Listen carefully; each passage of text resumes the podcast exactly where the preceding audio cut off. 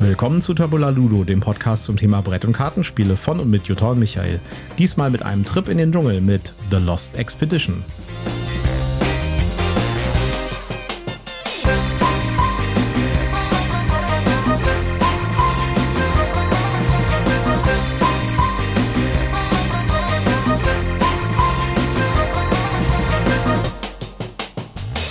Willkommen zur Ausgabe 141 von Tabula Ludo und willkommen in der Woche, die es eigentlich nicht gibt, sozusagen, nämlich zwischen den Jahren, zwischen Weihnachten und Neujahr. Und mit mir an meiner Seite die wunderbare Jutta mir gegenüber. Ja, hallo. Schön, dass ihr wieder eingeschaltet habt.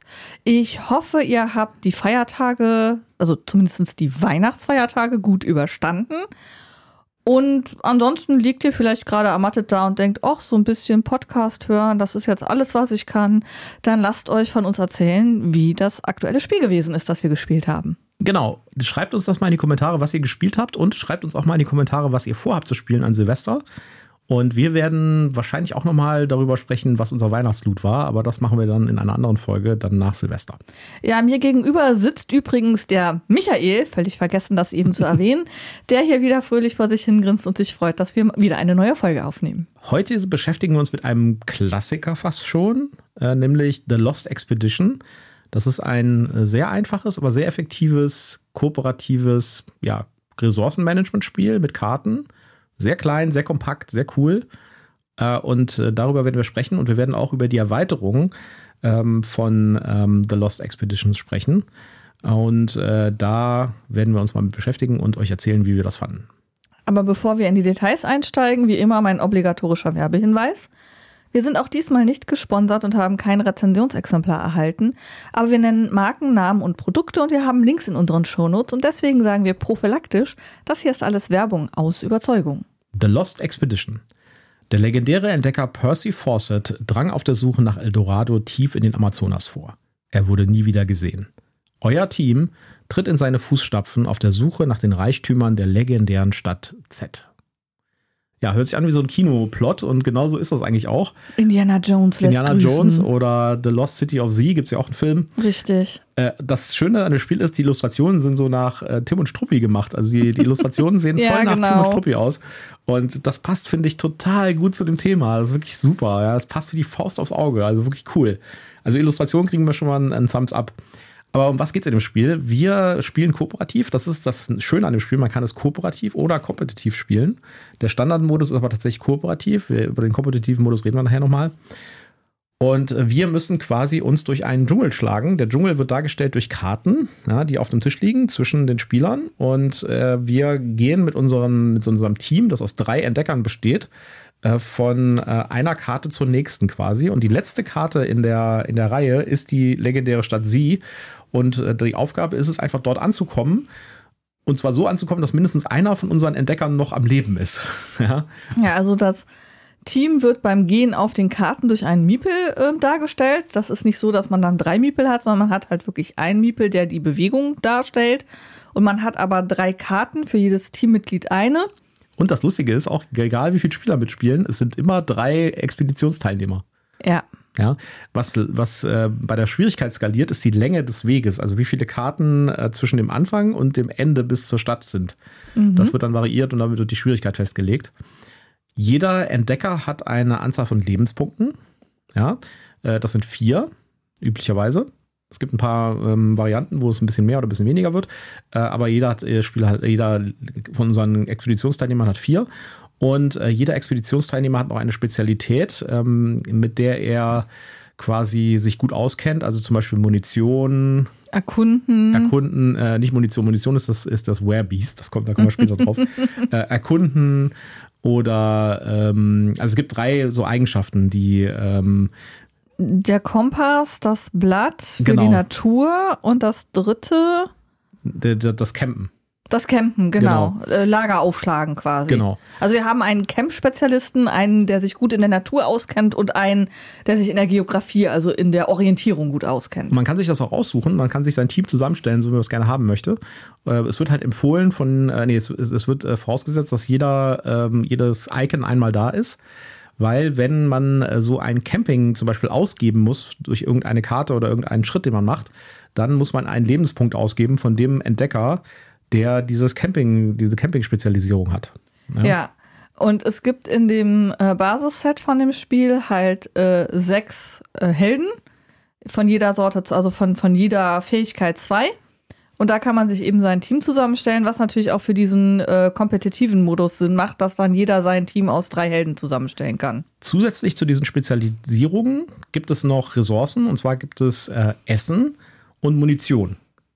Und äh, wenn man ähm, jetzt über dieses Spiel quasi jeden, äh, über die, die, Schritte, die man macht im Spiel, die Aktionen sozusagen, kosten immer Ressourcen. Und man muss quasi Ressourcen managen, mehr oder weniger. Man muss mal gucken, hat man genug Essen, hat man nur genug Munition, äh, bei jeder, äh, bei jedem, ähm, bei jedem Zug, also jedes Mal, wenn äh, alle Explorer einmal dran waren, ja, äh, dann wird es sozusagen Abend. Ja, also gibt es immer morgens und abends. Jeder Tag wird quasi morgens und abends gespielt. Und da muss man leider essen und, und dann, dann, muss man, man Nahrung essen. ausgeben. Genau, dann gibt man eine Nahrung aus.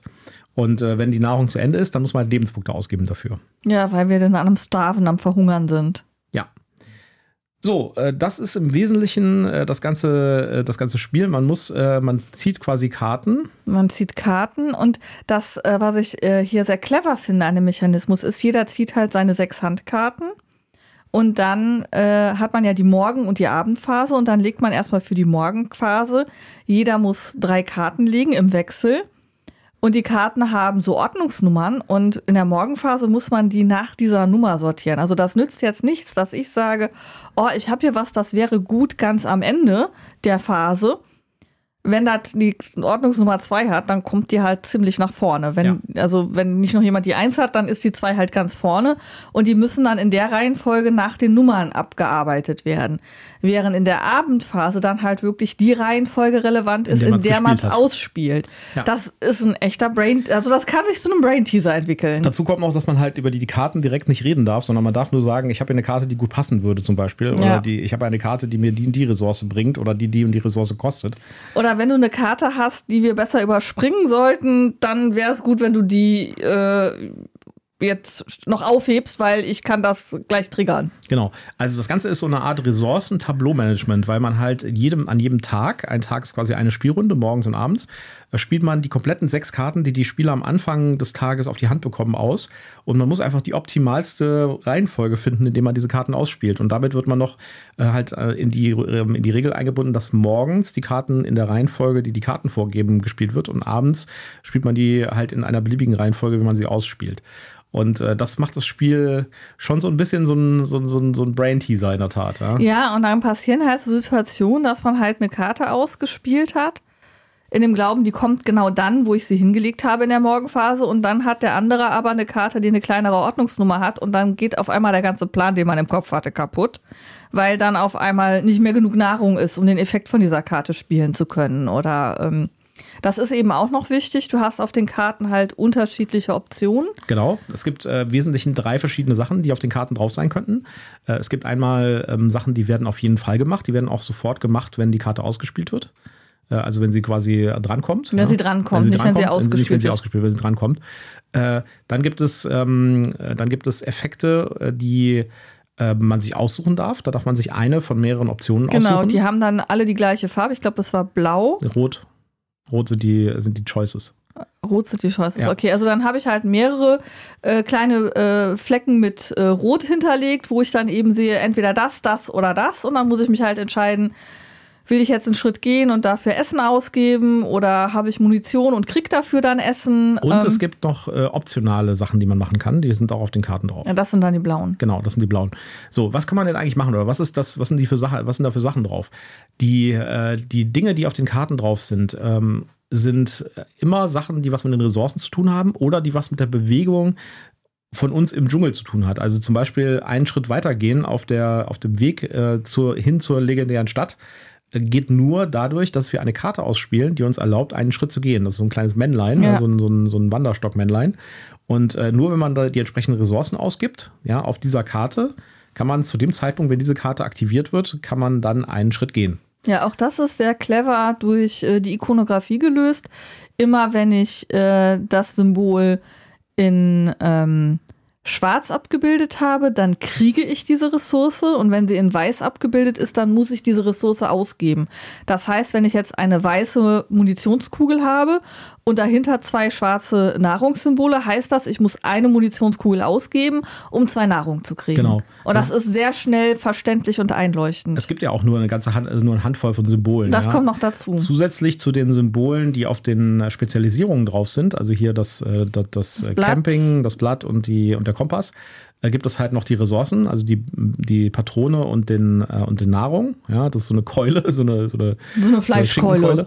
äh, und dann gibt es halt noch so äh, Symbole, die Aktionen auf dem, äh, entweder in der Kartenreihe oder auf dem, äh, auf dem Weg darstellen. Also zum Beispiel das Gehen von dem Miepel im Einschritt.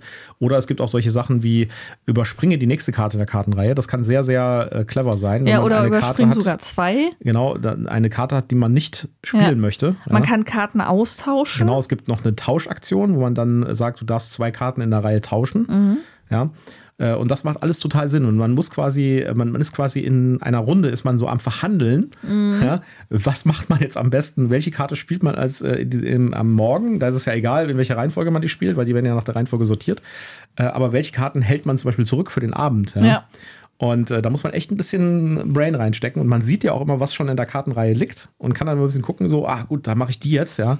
Das trifft uns dann nicht so hart oder so. Ja, oder man guckt auf die Ressourcen und sagt, du, ich habe hier eine richtig coole Karte, aber ich brauche dafür zwei Nahrung und wir haben nicht mehr zwei Nahrung. Kriegst du irgendwie Nahrung herbeigeschafft? Ja, und dann kann man immer so durchzählen, so, ja, aber in der Karte davor kriegen wir zwei Nahrung und dann können wir hier die Option wählen, die uns dann erlaubt, noch eine Nahrung. Also, das ist, es ist wirklich ein, ein Puzzle, mehr oder weniger ja. schon.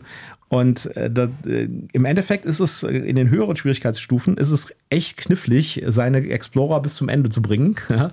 Und dann kommt vielleicht von der, äh, von, dann kann man sich auch, das Ganze ist ja in so einer schönen Optik gemacht, ja. So, da, da, fährt der äh, Professor mit seiner Tochter und dem jungen Begleiter los und am Ende kommt nur der junge Begleiter an.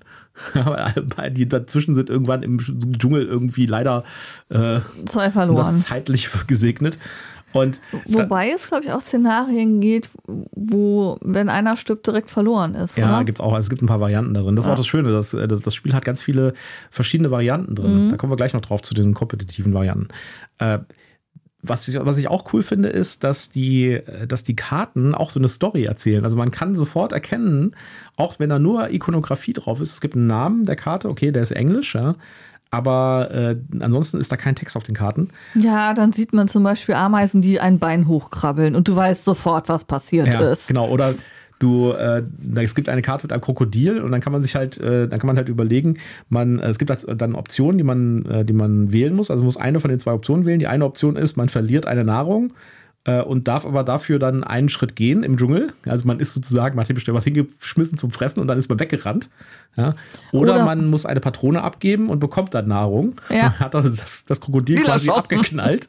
Und hat es dann gleich mal fachmännisch genau. zerlegt und mit eingepackt. Und äh, die, die Effekte der Karten, finde ich, passen super cool zu den Themen und den Illustrationen der Karten. Ja, da gibt es dann eben auch das indigene Volk, das dann irgendwie äh, Probleme bereitet und dir den Weg versperrt. Genau, oder, oder die hilft, ja. Das kann ja, auch gehen. genau. Und das, das, äh, das, das, das Schöne daran, finde ich, ist es halt wirklich wie so ein Abenteuer, was man aufdeckt. Und man denkt, man denkt mal eine neue Karte und denkt sich, oh Gott, das, das sind irgendwelche Eingeborenen. ja? Oder, oh Gott, ein Ameisendings oder eine Spinne oder sowas. Ja. ja? Das kann ja nur Übles sein. Also, ähm, das, das macht einfach Spaß, das Spiel zu spielen. Mhm. Äh, wir haben eben schon über die Varianten geredet, bevor wir zur Erweiterung kommen. Ähm, die Varianten, äh, die mitgeliefert werden schon, äh, sind, dass man das Ganze kompetitiv spielt. Da hat man quasi zwei Teams, die äh, durch den Dschungel laufen. Es kommt darauf an, wer als erstes die Stadt erreicht. Ja. Und äh, das ist auch ganz nett, sage ich jetzt mal. Ich habe das auch schon gespielt, aber ich finde die kooperative Version besser, weil was sich dann so quasi am Tisch entwickelt, sind so zwei äh, Teams, die halt miteinander quatschen. Ja? Mhm. Wenn, das, wenn du mit vier Spielern spielst, dann musst du halt Teams bilden. Und dann äh, gibt das Ganze so ein bisschen Kuddelmuddel am Tisch, finde ich. Ich finde diese kooperative Variante, wo man irgendwie diskutiert, was man jetzt als nächstes macht, finde ich am besten. Ja? Ich garantiere dir auch in der Zahlen, Daten, Fakten steht wahrscheinlich drin mit zwei Spielern am besten. Ja, äh, kommen wir kurz zur Erweiterung. Es gibt eine Erweiterung davon, die kam deutlich später raus irgendwann. Und zwar war das äh, die Erweiterung The Lost Expedition The Fountain of Youth. Das ist auch so eine ganz kleine Erweiterung mit ein paar Karten drin. Und die bringt einige richtig coole Sachen mit. Ja. Das Ganze hat, äh, ist Modulcharakter, das heißt, es gibt mehrere Module in, diesem, in dieser Erweiterung, die man einzeln oder auch gemeinsam zum Grundspiel hinzufügen kann. Und zwar gibt es da einmal eine Variante, die heißt die Fountain, die, The Fountain. Ja, mhm. da geht es halt um die Fountain of Youth und da ist Story drin. Und wenn wir uns mal an unsere letzte Woche Rezension erinnern, hier ist deutlich mehr Story dabei als bei Zombicide, als bei Marvel Zombies. Ja, Schatzi muss immer Storys haben. Ja.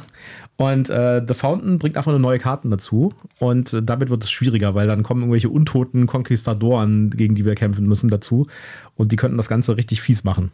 Das heißt, das wird eine, ist eine Erweiterung, die einfach nur die bestehenden Mechanismen schwieriger Aber zum macht. Ausgleich kannst du eben auch den Jungbrunnen finden und irgendwie, ich glaube, die Leben von allen refreshen oder irgendwie sowas konnte der Fountain. Ja, es gibt da noch ein, es gibt auch ein paar positive Karten, die dabei sind, sag ich jetzt mal. Ja, sonst wäre das ja auch zu krass, wenn da nur negative Karten dabei sind. Ähm, als Gegenpol zu dieser, wir machen das Spiel schwieriger, Variante gibt es äh, eine Variante, die nennt sich, und in der Erweiterung drin ist New Friends. Da bekommt man einen Companion dazu, also einen Hund zum Beispiel. Mhm. Der ist dann halt zusätzlich zu den drei Explorern, hat man halt noch einen dritten, äh, noch, einen, noch einen vierten Charakter, mehr oder weniger. Allerdings müssen da, glaube ich, alle ein Leben für den dritten abgeben. Ja, dann werden es wird ein bisschen angepasst. Also und man hat dann immer noch äh, insgesamt neun Leben, nee, Moment, äh, zwölf Leben, aber die verteilen sich dann eben auf die vier Charaktere. Ja. Aber der bringt auch was. Der kann nämlich, er hat mich auch unter Umständen Ressourcen, der neue, mhm. äh, der neue, der neue beste Freund sozusagen. Aber äh, die Regel ist auch, äh, der darf nicht alleine ankommen. Das heißt, wenn die drei Explorer. Der muss, der muss noch, der muss noch einen Menschen dabei haben. Genau, also der Hund alleine äh, ist Reicht nicht gewonnen nicht. dann. Ne? Ja, das ist dann halt der Gegenpol, das macht es ein bisschen einfacher und die Regel sagt auch, man soll vielleicht überlegen sich, ob man die Fountain of Youth, also das macht es schwerer, mit den Companions zusammenspielt. Mhm. Also mit den, äh, mit den New Friends. Erweiterungen zusammenspielt. Dann gibt es noch eine etwas esoterische Erweiterung, die fand ich ein bisschen seltsam. Ja, das ist nämlich die The Mark. Äh, da gibt es dann halt äh, Karten, die dazu gemischt werden, wo man einen Biss bekommt von einem, ja, äh, von einem irgendeinem Wehrtier. Spirit, ja, von so einem Wehrtier oder sowas, ja. Und dann kann sich halt ein Spieler unter Umständen in einen Wehrbeast verwandeln. Nur das hat gar nicht so richtig viel Effekt, wenn er sich in einen Werebeast ver verwandelt. Der bekommt einfach nur eine andere Spezialisierung und das war's. Ne?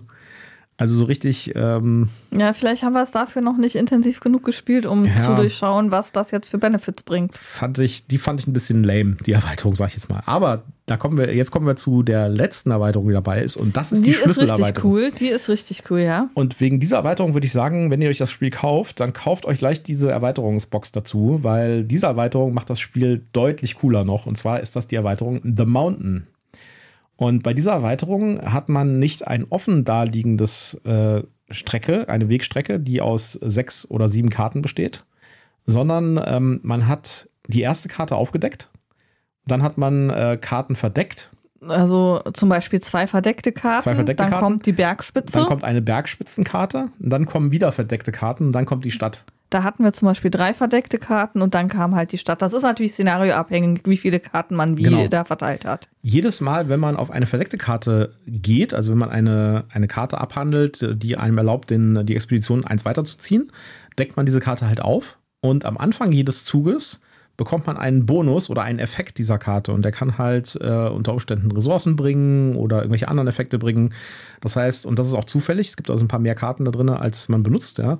Äh, das heißt, man hat so eine gewisse Variabilität und der, der Weg ist nicht so richtig deterministisch, sage ich jetzt mal. Ja, mhm. man sieht auch nicht von vornherein, wo es lang geht quasi und was auf einen zukommt. Genau, im Basisspiel sind es einfach nur generische Dschungelkarten. Das ist einfach ja. nur Schritte. Ja, die haben auch keine Effekte, die, dir, nee. die, die sie dir bringen. Genau, und das wird halt hinzugefügt mit der The Mountain.